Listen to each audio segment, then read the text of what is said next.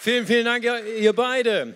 Ja, bei Gott sind wir zu Hause und das ist auch der Start unserer neuen Predigtreihe zu Hause.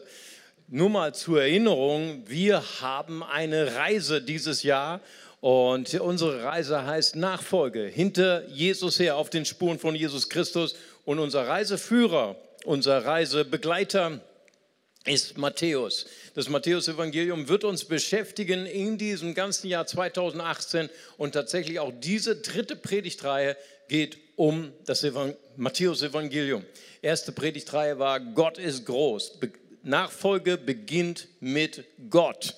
Wenn wir Gott im Gebet, im Lobpreis erkennen und erkennen seine Schönheit, seine, seine wunderbaren Charakter, dann können wir nicht unverändert bleiben dann wird unser Charakter sich auch verändern. Und deswegen logischerweise hieß dann die zweite Predigtreihe, Charakter gewinnt. Und wenn wir dann wirklich erkannt haben, was Nachfolge bedeutet, jetzt wird es schmerzhaft, nicht wahr? Gott möchte, dass du dich veränderst in Beziehung. Ja, ich ich kenne viele Pädagogen, ich kenne viele Lehrer und Lehrerinnen und die sagen mir immer, Mario, äh, die, das Schulsystem erkennt mehr und mehr, Schüler sind am meisten motiviert durch positive Beziehungen, durch zu ihren Lehrern. Oh, wie kann das sein? Lehrer, positive Beziehungen, das sind zwei Dinge, die gehen nicht miteinander, nicht wahr? Aber tatsächlich auch Jesus hat das erkannt und deswegen Jüngerschaft, Nachfolge Jesu bedeutet, dass wir ein Teil werden eines Zuhauses, ein Teil werden von einer Gemeinschaft, von einer Beziehung. Und gerade für Matthäus war das ein Thema. Weißt du, Matthäus, er war Zöllner, er war die bestgehasste Person in ganz Israel, nicht wahr? Und dann war er zusammen in einer Gemeinschaft da waren Unikate. Das waren die Jünger Jesu. Ich sage dir, einer war anders als der andere und andere, einer war problematischer als der andere. Ne? Ihre Lieblingsbeschäftigung war nur Streiten. Ne? Wer ist der Größte? Ne? Und Jesus manchmal, Mann, Mann, wie lange muss ich noch bei euch bleiben? Da waren so Leute wie Simon Zelot. Simon Zelot, das ist so die Al-Qaida unter den Israelis. Ne? Das, das waren Revolutionäre, das waren Terroristen, die haben in irgendwelchen dunklen Ecken gewartet ne? mit ihrem langen Dolch. Lass nur einen Römer hier vorbeikommen. Tschack. Aber viel schöner, und das war die schönste Nacht, wenn Zöllner vorbeigekommen sind. Ne? Zöllner, die Verräter in Israel. Und Jesus, ich, bin, ich weiß es nicht ganz genau, aber ich kann mir vorstellen, Jesus hat bestimmt die beiden in ein Zweierteam gepackt, nicht wahr? Und hat sie zwei zu zwei ausgesandt. Und äh, weißt du, ich bin gespannt, wie waren wohl die ersten Lagerfeuer mit Matthäus und dem Zöllner. Ne? Da wäre ich gern mal Mäuschen gewesen. Ne? Die ersten Gespräche, die waren gewürzt mit Pfeffer und Chili, nicht wahr? Aber das, das ist genau das Geheimnis. Jesus möchte, dass wir uns verändern. Jesus möchte unseren Charakter prägen durch Gemeinschaft, durch Beziehung. Deswegen hat er Kirche gegründet. Und deswegen hat er Gemeinschaft gegründet. Deswegen ist es so wichtig, dass wir alle in einer Kleingruppe sind, dass wir Freunde haben, Leute, die uns prägen. Eine Kleingruppe gefüllt mit Leuten, die genauso fehlerhaft sind wie ich. Ist das nicht fantastisch? Das ist wunderbar, denn gerade die Fehler des anderen, die prägen mich, die lehren mich zu vergeben. Amen. Die lehren mich Geduld zu haben. Und Matthäus, alle Kirchenväter, Papias ist einer von ihnen, er sagt, Matthäus eins der schönsten Evangelien. Es ist ein Meisterwerk. Es ist ein Kunstwerk. Matthäus ist der, der zu den Juden spricht. Nicht wahr? Ähm, Matthäus hat sein erstes Evangelium in Hebräisch geschrieben, so sagt Papias, das ist leider verloren gegangen, aber er war ja ein Meister der Internationalität. meine, damals war Israel ein internationales Land, die Leute konnten Aramäisch, die Leute konnten Hebräisch und natürlich konnten die Leute Griechisch, 300 Jahre griechische Kultur, Hellenismus.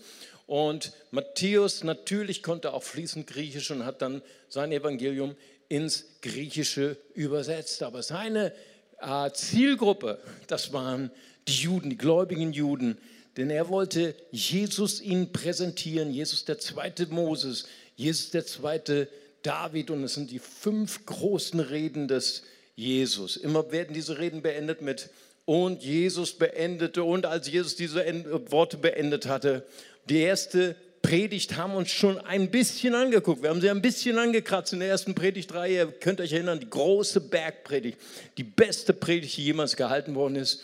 Und Rede Nummer zwei bis fünf geht nur um ein Thema. Das eine Thema ist Kirche, Kirche, Kirche. Es geht immer nur um Kirche. Es geht immer nur um das Reich Gottes. Ne? Die letzten vier Reden, Kapitel 10, Kapitel 13, Kapitel 18, Kapitel 24. Es geht darum, Jesus ist der Baumeister seiner Kirche. Jesus ist der Förderer seiner Kirche. Jesus ist der Organisator seiner Kirche. Und die letzte Rede ist, Jesus ist der Vollender seiner Kirche. Matthäus ist total ein Fan von Kirche. Warum? Weil Jesus ist der Konstrukteur seiner Kirche. Das 13. Kapitel, die dritte Rede Jesu, ist vollgepackt mit Gleichnissen. Sieben Gleichnisse. Alle haben ein Thema. Kirche. Ne? Du wusstest das schon, nicht wahr? Es ist das Gleichnis vom Seemann, vom Unkraut, vom Senfkorn, vom Sauerteig, vom Schatz im Acker, von der kostbaren Perle und zuletzt das Gleichnis vom Fischnetz. Alle haben ein Thema, das Reich Gottes, Kirche. Und wir werden uns heute mit einem dieser Gleichnissen beschäftigen. Und äh, es ist das zweite Gleichnis, nämlich das Gleichnis vom Unkraut. Und das werden wir heute als Thema nehmen für unseren ersten Teil zu Hause. Kirche ist zu Hause in einer unruhigen Welt. Und ich lese aus dem Matthäus-Evangelium Kapitel 13, 24 bis 30. Und Jesus erzählte den Menschen noch ein anderes Gleichnis. Gottes himmlisches Reich kann man vergleichen mit einem Bauern, und der guten Saat, die er auf sein Feld säte.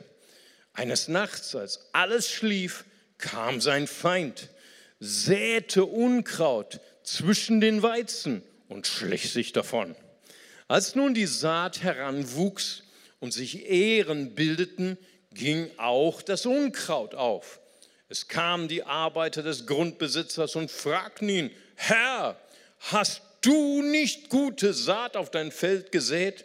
Woher, woher kommt dann das Unkraut? Das muss mein Feind gewesen sein, antwortete der Bauer. Sollen wir hingehen und das Unkraut ausreißen? fragten die Arbeiter.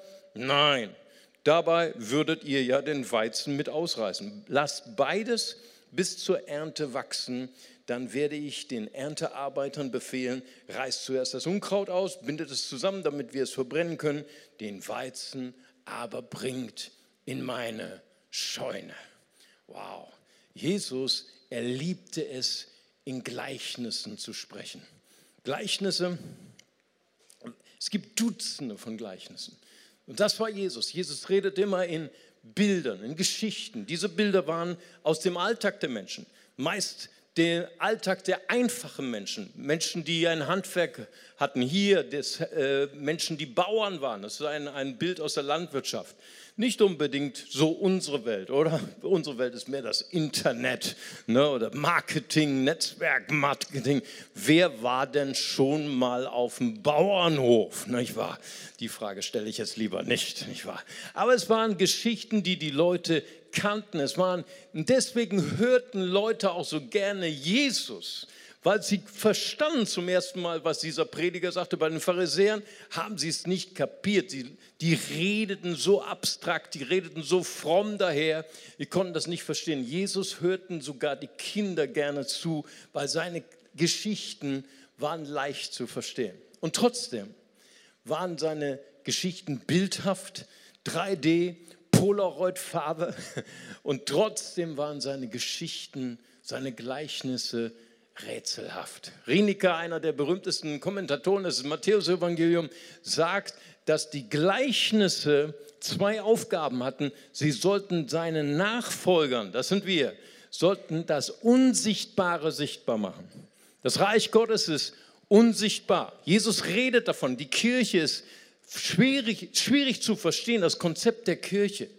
Ja, er sagt, wenn zwei oder drei von euch versammelt sind, ich bin mitten unter euch und das Reich Gottes ist so unter euch, dass ihr nicht sagen könnt, hier ist es oder dort ist es.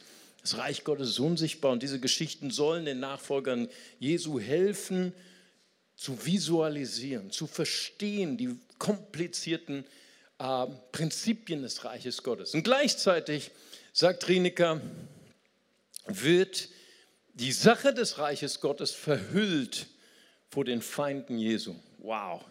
Wieso redet Jesus in Rätseln? Wieso redet Jesus so, dass sie es nicht verstanden? In Vers 36, in Kapitel 13 heißt es, dass die Jünger zu Jesus kamen und sagten, erkläre uns nochmal das Gleichnis vom Unkraut. Wir haben es nicht verstanden. Selbst die Jünger haben es nicht verstanden. Jesus, warum machst du sowas? Wieso redest du in Rätseln? Und weißt du, das ist so eine Meister-Lehrlingssache. Ja? Weißt du, ich, ich bin, ich habe, bevor ich zur Bibelschule gegangen bin, habe ich eine ordentliche deutsche Handwerkslehre gemacht. Na, das war damals so, äh, auch mein Schwiegervater hat immer gesagt, Junge, bevor du zur Bibelschule gehst, du hast erstmal ein ordentliches Handwerk gelernt. Ne? Und ich habe immer damals immer noch gemacht, was mein Schwiegervater mir gesagt hat. Das war auch besser, weil ich habe seine Tochter geheiratet, weißt du. Das war sehr weise. Weißt du, und, und das Verhältnis zwischen mir und meinem Meister, das war so ein typisches Meister-Lehrling-Ding. Weißt du, wer nicht zu einer Lehre gegangen ist, der weiß nicht, wovon ich rede. Ja, das ist, wenn, wenn, wenn zum Beispiel mein, mein Meister, wenn der gehobelt hat, ich weiß nicht, ob ihr wisst, was ein Hobel ist. Ihr, ihr wisst, was Internet ist, ne? ein Browser und so. Ne? Aber ein Hobel ist was, was, da kannst du Holzflächen glatt abziehen, okay? Und wenn er mit seinem Hobel eine Holzfläche bearbeitet hat, das war so glatt und so glänzend. Wow, so glatt.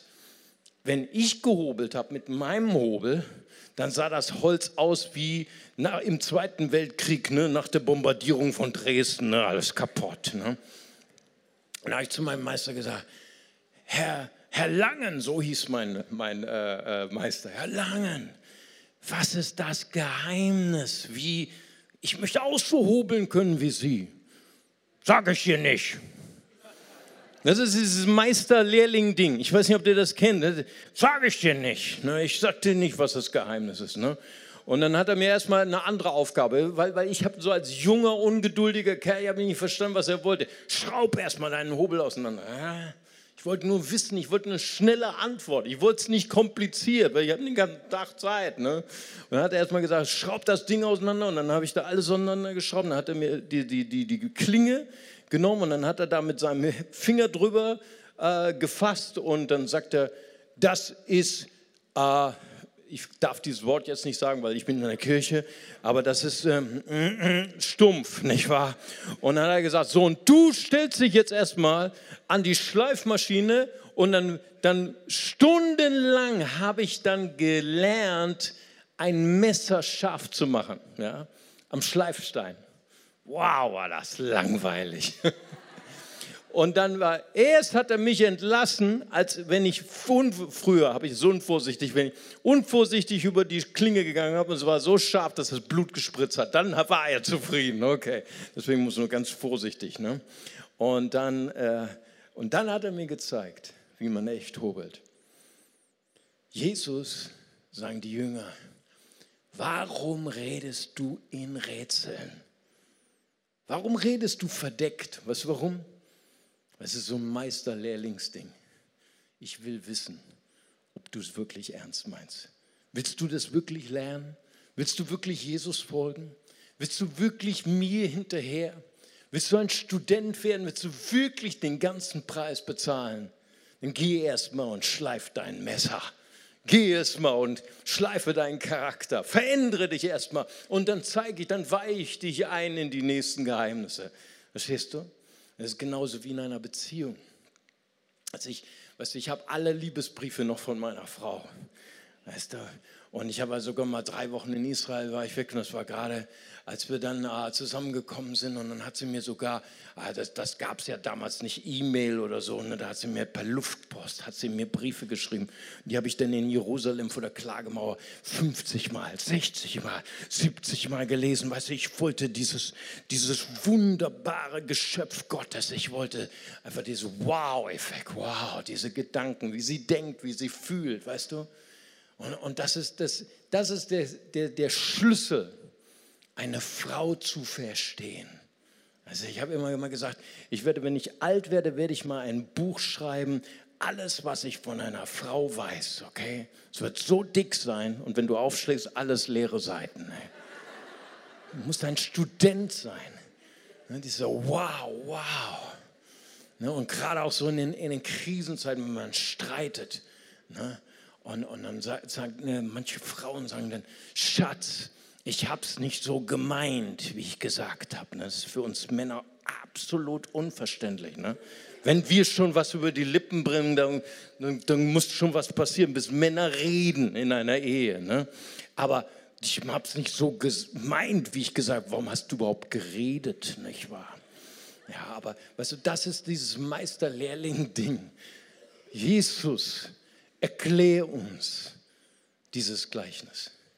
Und dann, und dann hat er alle weggeschickt, Vers 36. Und sie kommen zu ihm und dann erklärte ihnen das Gleichnis. Vers 37. Weißt du, wir kommen manchmal in Situationen, dann verstehen wir unser Leben. Ich möchte dich ermutigen heute Morgen, vielleicht verstehst du im Moment dein Leben nicht. Du gehst vielleicht gerade durch eine schwierige Krankheit. Du gehst vielleicht gerade durch ein, eine schwierige Krise oder in einer Ehekrise oder Familienkrise. Es ist nicht schlimm, dass du dein Leben nicht verstehst, aber fang an, mit Gott darüber zu sprechen. Amen. Fang Gott an, an zu fragen. So wie Hiob. Hiob, er hat gehadert mit Gott in seiner Krise, bis er anfing, mit Gott zu sprechen. Er sprach über Gott mit seinen Freunden, aber als er anfing, mit Gott zu sprechen, da hat Gott ihn geheilt und gesegnet. Warum? Verstehen wir dieses Gleichnis nicht. Erklär uns dieses Gleichnis. Und Jesus antwortet, Vers 37, der Bauer, der die gute Saat aussät, ist der Menschensohn. Hier spricht er von sich selbst. Der Acker steht für die Welt, die Saat für die Menschen, die zu Gottes himmlischen Reich gehören und das Unkraut für die Leute, die dem Satan gehorchen. Wow. Der Feind, der das Unkraut zwischen den Weizen gesät hat, ist der Teufel. Mit der Ernte ist das Ende der Welt gemeint. Dann war es ihnen klar. Und unser erster Kerngedanke, und du kannst gerne deinen Zettel benutzen, der auf deinem äh, Stuhl liegt und, und kannst gerne deinen Stift benutzen, denn wir wollen das mitnehmen in die Kleingruppe, in den Alltag, soll ja unser Leben transformieren. Der erste Kerngedanke lautet, Jesus spricht zu dir, zu seinen Nachfolgern in Rätseln, um sie zu motivieren, ihn besser kennenzulernen, ihm nachzurennen und zu sagen, Jesus, wie war das nochmal mit dem Hobeln? Wie, wie kriege ich mein Leben besser auf die Reihe? Erklär es mir nochmal. Gemeinde ist zu Hause in einer unruhigen Welt. Dieses Gleichnis hat drei Messages. Was die zwei großen Messages ist, Kirche ist diese gute Saat, gesät auf ein Feld. Und dann kommt der Feind und versucht, die Kirche zu vernichten durch den Samen des Unkrauts. Und das erleben wir gerade. Das ist das, was wir seit 2000 Jahren erleben. Jesus hat eine geniale Kirche gegründet, konstruiert, aber wir erleben diese Feindlichkeit. Und das erlebt jeder, der anfängt, Jesus nachzufolgen. Du erlebst, du lebst im Gegenwind. Das sind Mächte, das sind Umstände, das sind Probleme, das sind Menschen, die sind absolut dagegen, gegen das, was du gerade tust, Jesus nachzufolgen. Wir leben in einer feindlichen Welt, aber die Hauptbotschaft dieses Gleichnisses ist, weil die Knechte kommen zum Herrn und sagen, äh, Herr, wir wollen dir helfen. Ne? Wir, wir wissen schon, ne? mit Messer be, bewaffnet, Schwert bewaffnet, Siegel bewaffnet. Wir werden all das Böse ausrotten, alle Ungläubigen raus aus Deutschland, vor, vor allen Dingen raus aus der Kirche. Und Jesus sagt, nein, nein, tut es nicht. Denn die Kirche kann durch nichts aufgehalten werden. Die Kirche ist eine unglaubliche Macht. Kein Übel der Welt, keine Strategie des Teufels kann die Kirche stoppen. Amen. Preis dem Herrn. Wir gehören zu der Kirche Jesu Christi und nichts kann die Kirche besiegen, weil Jesus ist der Herr seiner Kirche. In Johannes 16, Vers 33 sagt Jesus zu seinen Jüngern, dies habe ich zu euch geredet, damit ihr in mir Frieden habt. In der Welt habt ihr Bedrängnis, aber siehe, ich habe die Welt überwunden. Jesus ist der Herr über alle unsere widrigen äh, Umstände, über alle unsere Feinde. Jesus ist der Sieger. Und gleichzeitig ist die zweite Message dieses Gleichnisses, hey, wach auf, mach dir bewusst, wo du bist. Denkt daran, sagt Jesus Matthäus 10, Vers 16, denkt daran, ich schicke euch wie Schafe mitten unter die Wölfe. Wow. Deswegen seid klug wie die Schlangen und ohne falsch wie die Tauben. Mach dir bewusst, du lebst in einer feindlichen Atmosphäre. Mach dir bewusst, du bist in Gefahr. Du bist gefährdet aber du bist nicht, du bist in, in Christus sicher, du bist in, in der Kirche zu Hause, aber diese Kirche ist in einem feindlichen Umfeld.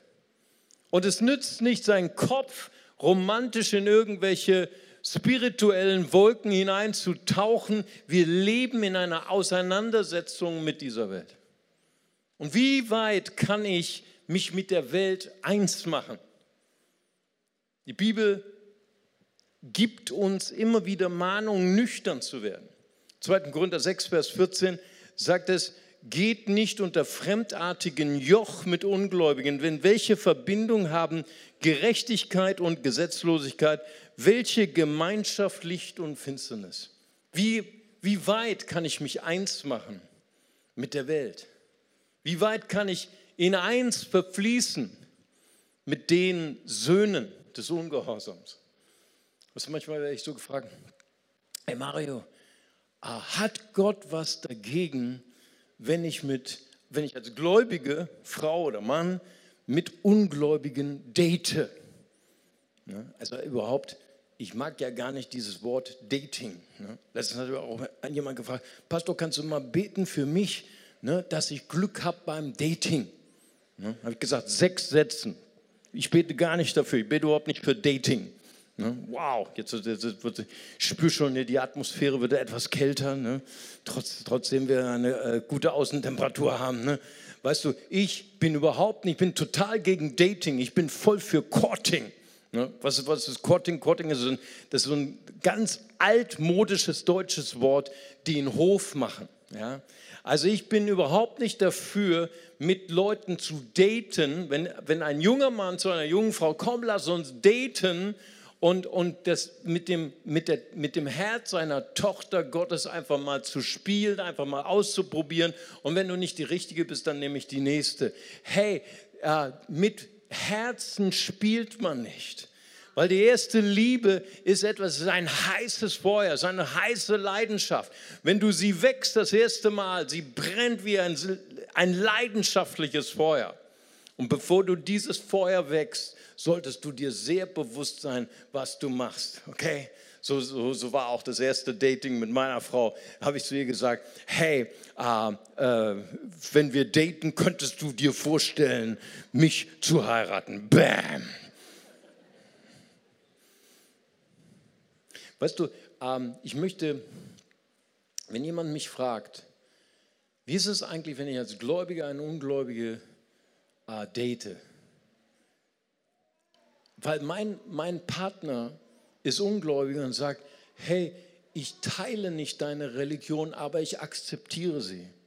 Ja, mein Partner ist total tolerant. Was ich möchte dir nur eine Frage mitgeben. Wenn Jesus das Kostbarste ist in deinem Herzen, wenn Jesus das absolut Schönste ist, das Wertvollste in deinem Herzen, du musst dann damit leben, dass jemand das Kostbarste deines Herzens nicht wertschätzt. Stell mal vor, du lädst irgendwann mal deinen Verlobten, deine Verlobte mit, nach, mit einem nach Hause. Ich weiß, ihr habt noch nicht so viel Geld, ihr jungen Leute, ne? ihr habt keinen Diamant, nur Smaragd, aber vielleicht hast du so ein, so, ein, so ein Erbstück, so ein Ring, der so ganz wertvoll für dich ist und du lädst dann deinen Verlobten, Verlobte ein und sagst, wow, das ist das Kostbarste, was ich habe, mein ganzer Besitz. Und er sagt, ach ja, das begeistert nicht mehr, aber es soll nicht zwischen uns kommen. Hey, wenn du jemanden mit jemandem datest, der ungläubig ist, du musst damit leben, dass er das Kostbarste deines Herzens, das, was dein, dein Leben navigiert, was dein Leben durchnavigiert, nicht teilt. Weißt du? Es ist so ungefähr wie mit zwei Navigatoren zu fahren. Wir sind gestern auch mit zwei Navigatoren gefahren, aber beide Navigatoren haben das gleiche Ziel. Es ist ungefähr so, wenn du Hamburg und München gleichzeitig programmiert hast und versuchst irgendwie ans Ziel zu kommen.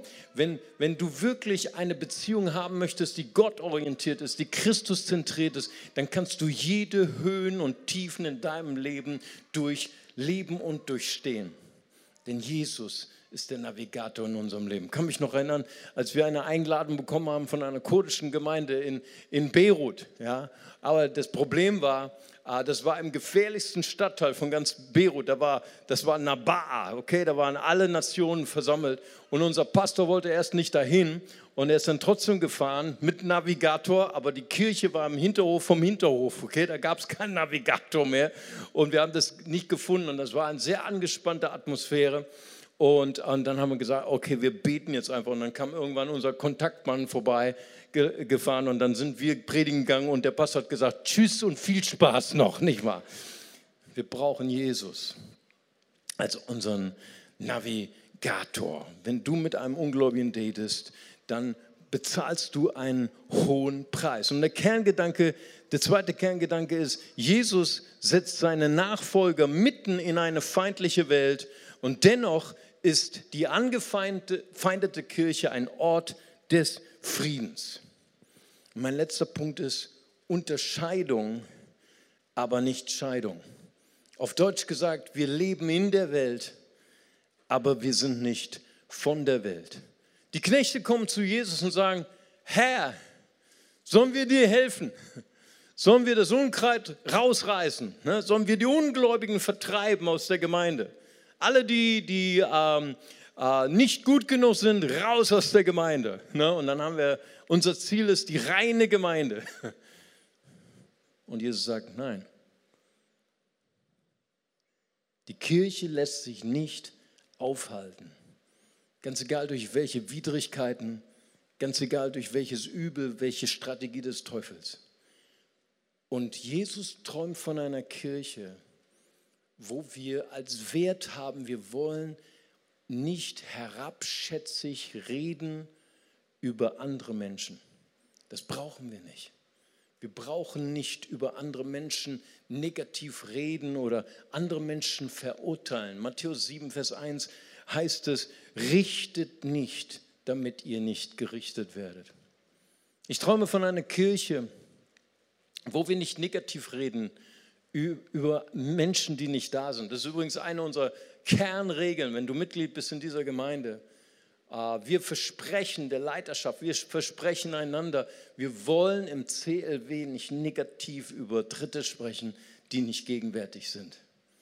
Und das ist total wichtig, dass wir eine Haltung haben, wo wir nicht richten, wo wir auch Menschen, die fehlerhaft sind, dass wir sagen, wir sind eine Kirche, wo wir Fehler machen dürfen. Wir sind gnädig. Wir sind auch gnädig mit Menschen. Ja, wir haben Werte. Ja, wir wollen Werte leben als CLW. Aber manche Menschen scheitern auch daran. Und wir wollen eine Kirche sein, die Leuten, die daran scheitern, die Hand geben und sagen, hey, fallen ist keine Schande. Aber du kannst wieder aufstehen. Wir gehen gemeinsam vorwärts. Das ist die Kirche, von der wir träumen. Und weißt du, wir wollen nicht richten und trotzdem wollen wir ein helles Licht sein. Der Weizen steht mitten im Unkraut. Die Kirche, Matthäus 15, Vers 13 und 14 heißt es, heißt, da sagt Jesus, ihr seid das Salz der Erde. Ihr seid das Licht der Welt. Ich habe heute zu Ehren von Dr. Martin Luther King Jr. habe ich sein T-Shirt heute an. Weißt du, was er gesagt hat in einer seiner Predigten? Finsternis treibt Finsternis nicht aus, aber Licht. Hass kann Hass nicht vertreiben, aber Liebe. Ja. Und ich glaube, es ist wichtig, dass wir als Gemeinde widerstehen, voller Begeisterung, voller Stolz für die Werte, für das Licht, was hier in der Bibel steht. Heute ist keine einfache Predigt. Heute greife ich so, ich kratze heute ziemlich aggressiv an der Kultur der westlichen Gesellschaft. Ja? Ich habe schon im ersten Gottesdienst gemerkt, ich habe so in die Augen geschaut von den Leuten und ich habe so genau ihre Augen gelesen. Wow, wäre ich doch lieber heute im Bett geblieben, nicht wahr? Es wird heute ungemütlich. Ne? Weißt du, äh, wir, wir, wir predigen regelmäßig auch in unseren Mitgliedschaftskursen, predigen wir über unsere, unsere Kultur, die Kultur, die wir aus der Bibel bekommen. Da sagen wir zum Beispiel auch, hey, wir glauben, dass die Bibel sagt, Sex ist nichts Schlechtes. Sex ist nicht vom Teufel erschaffen. Sex ist etwas sehr, sehr Schönes von Gott geschaffen. Aber Gott hat es in bestimmte Regeln hineingesetzt. Und wir vertreten die Ansicht, wenn du Mitglied dieser Gemeinde sein möchtest, dann möchten wir dich bitten, dass du auch unsere Werte lebst. Kein Sex vor der Ehe. Die Augen werden immer größer, bevor sie rausfallen. Ja und sagen, Pastor, kein Sex vor der Ehe, Hammer. Weißt du nicht, in welcher Gesellschaft du lebst? Doch, weiß ich. Dann sagen jemand, Pastor, ihr lebt auf dem Mond. Und ich sage, falsch, noch weiter weg, wir leben im Himmel. Ja, ja Mann. Weißt du, ähm, ich, ich möchte dich gewinnen, weil, weil heute kann man nicht mehr predigen, die Bibel sagt. Das geht hier rein daraus. Ich würde dich gern gewinnen für die Werte Gottes. Also wenn die Bibel von Sexualität spricht, ist es etwas Wunderbares, ist etwas Geheimnisvolles. Es sagt, wenn, wenn ein Mann und eine Frau Sex haben, dann werden sie ein Fleisch. Ja, werden eine Einheit, nicht nur körperlich, sondern seelisch und spirituell. Und das hebräische Wort heißt so viel wie, sie kleben zusammen, ihre Seelen kleben zusammen. Das ist eine sehr, sehr machtvolle Sache. Und ich weiß nicht, ob du schon mal als Kind mit äh, Sekundenkleber gespielt hast. Ja, da sind so einige Reaktionen, die ich jetzt sehe. Ne? Okay, und wenn du das mal gemacht hast und deine Finger sind zusammengeklebt, dann geht es nicht mehr auseinander. Es geht schon auseinander, aber mit Verletzung, mit Schmerz. Und genau das Gleiche passiert, wenn Leute nicht in den Regeln Gottes leben, Sexualität außerhalb der Ehe, außerhalb von Ver Verantwortung leben, ihre Seelen kleben zusammen und dann, dann denken sie, sie sind im Rauch des Elysiums, im Rauch von Aphrodite und sagen, unser ganzes Leben, unsere ganze Ehe, die ist fundiert auf Sex. Spätestens nach drei Monaten oder später merkst du, das funktioniert nicht. Ne? Frag mal Leute, die länger verheiratet sind. Ja?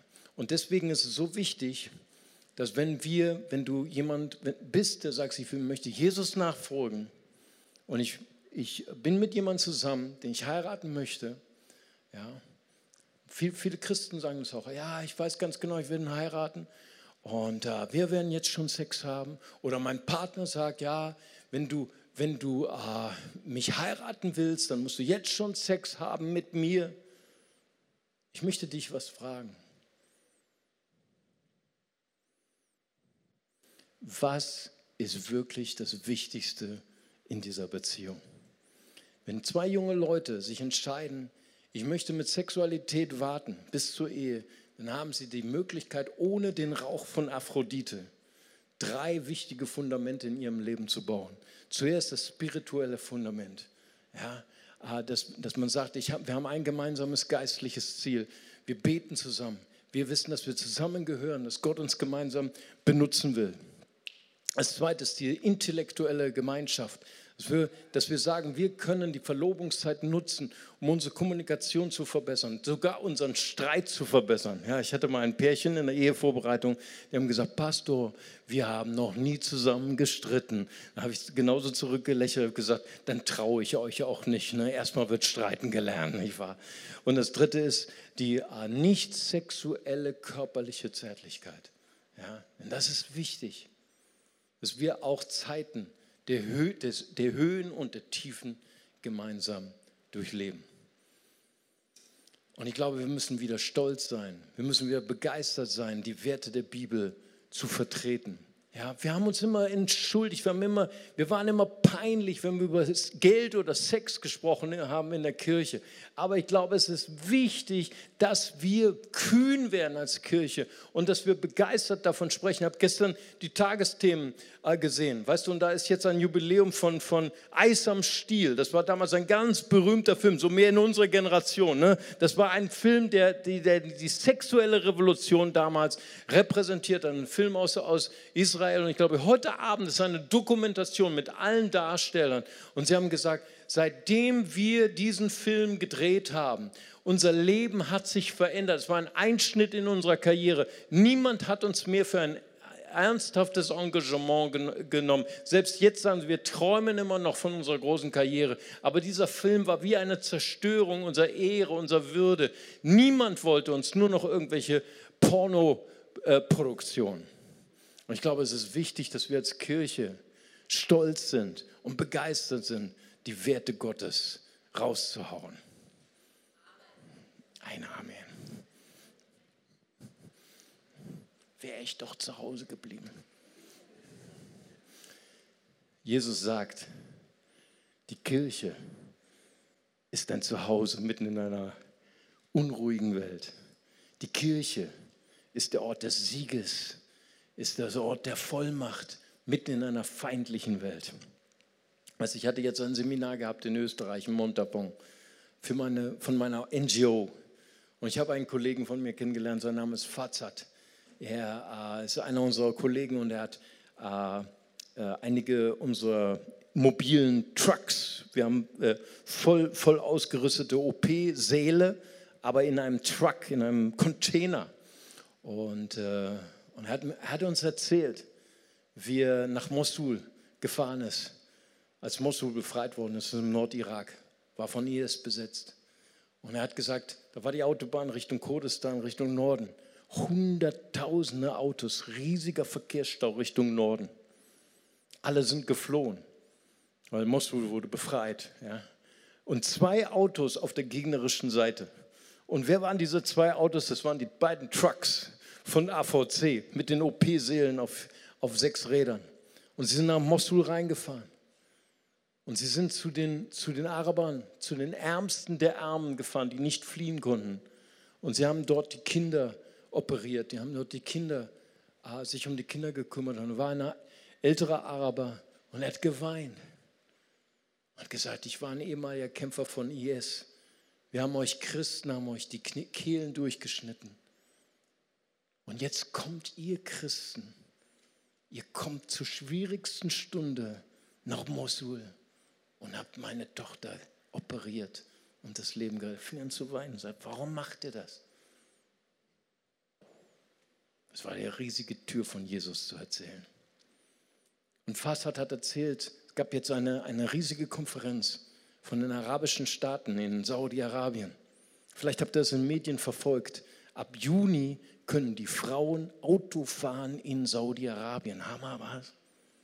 Das ist eine riesige Konferenz. Weißt du, was sie tun? Sie versuchen mit aller Kraft, die Muslime bei der Stange zu halten, weil Millionen von Muslimen konvertieren zu Jesus. Das ist eine riesige Erweckung. Und manchmal denke ich, wir Christen, wir kriegen nichts mit, oder? Wir kriegen nichts auf die Reihe. Ey. Wir kriegen nichts mit, unser Kopf ist im Sand, wir schämen uns, wir, aber wisst ihr, die Muslime kriegen es mit. Jesus baut eine siegreiche Kirche mitten im Unkraut. Ist das nicht fantastisch? Und wir dürfen ein Teil davon sein.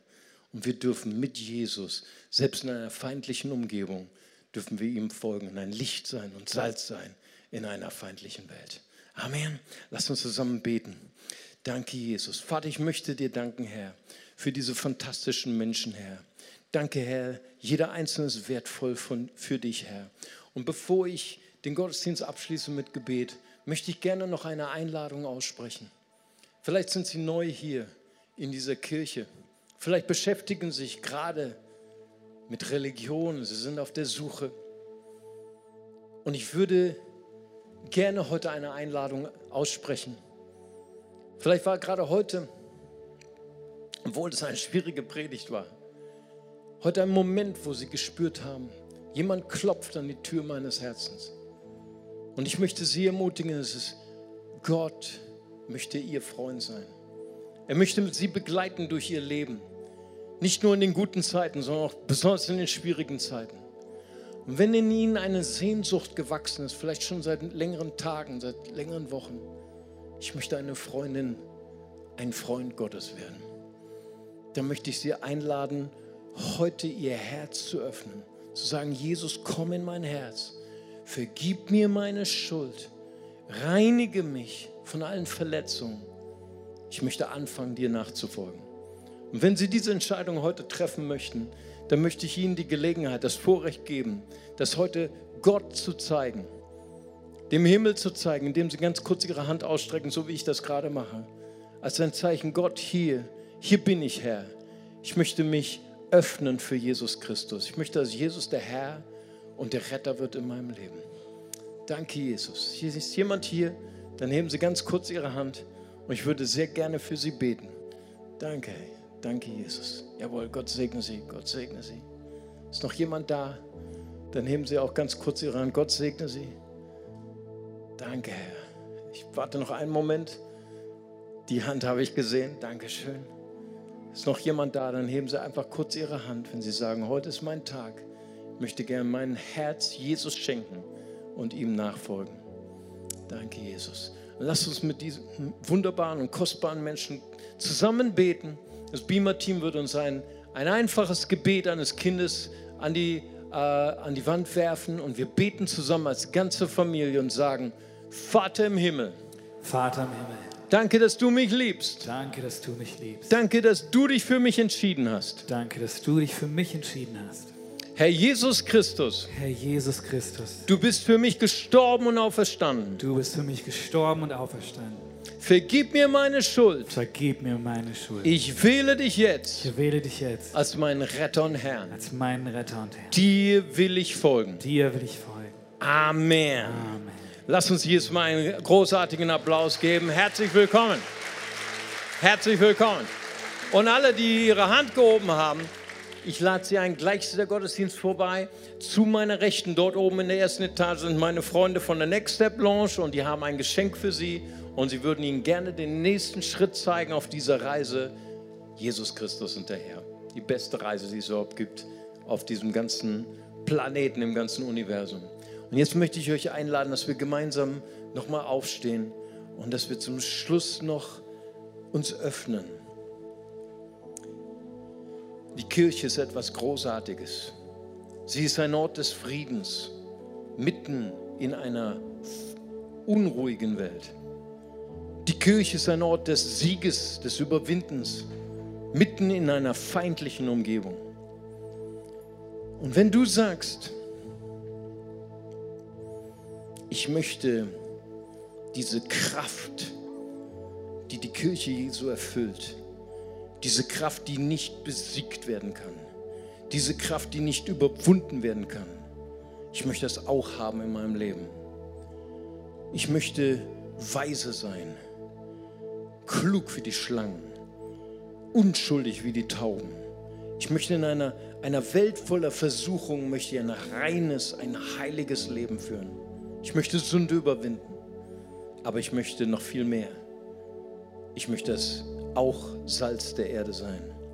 Ich möchte das Licht sein in einer Welt ohne Hoffnung. Hier bin ich Herr. Mach mich zu einem Träger deiner Hoffnung für meinen Nachbarn, für meine Familie, für meine Arbeitskollegen, für meine Uni, für meine Schule, dann lade ich dich einfach an dem Platz, wo du stehst, deine Hände zu öffnen, als ein Symbol. Hier bin ich Herr. Fülle mich mit deiner Kühnheit, mit deinem Mut. Mach mich zu einem Träger deiner Hoffnung. Vater, ich danke dir, Herr, für jede Hand, die geöffnet ist, Herr. Ich danke dir, Herr, für die, für die unauslöschliche Kraft, die du deiner Gemeinde gegeben hast, Herr. Ja, wir leben in einer feindlichen Welt, Herr, aber nichts kann uns aufhalten, Herr. Nichts kann deine Kirche zerstören, Herr. Ich danke dir dafür. Vater, vergib uns, wo wir gerichtet haben, sei es Ungläubige oder Gläubige, Herr. Gib uns ein ehrfürchtiges, ein reines Herz, Herr und leite unsere Wege auf reinen Wegen, Herr, denn wir wollen dir nachfolgen, wir wollen dich ehren. Und Vater, lass uns ein helles Licht sein in einer finsteren Welt. In Jesu Namen habe ich gebetet. Lass uns Jesus nochmal einen großartigen Applaus geben und ihn ehren. Halleluja. Lass uns ihn preisen, denn er ist es wert, Jesus Christus.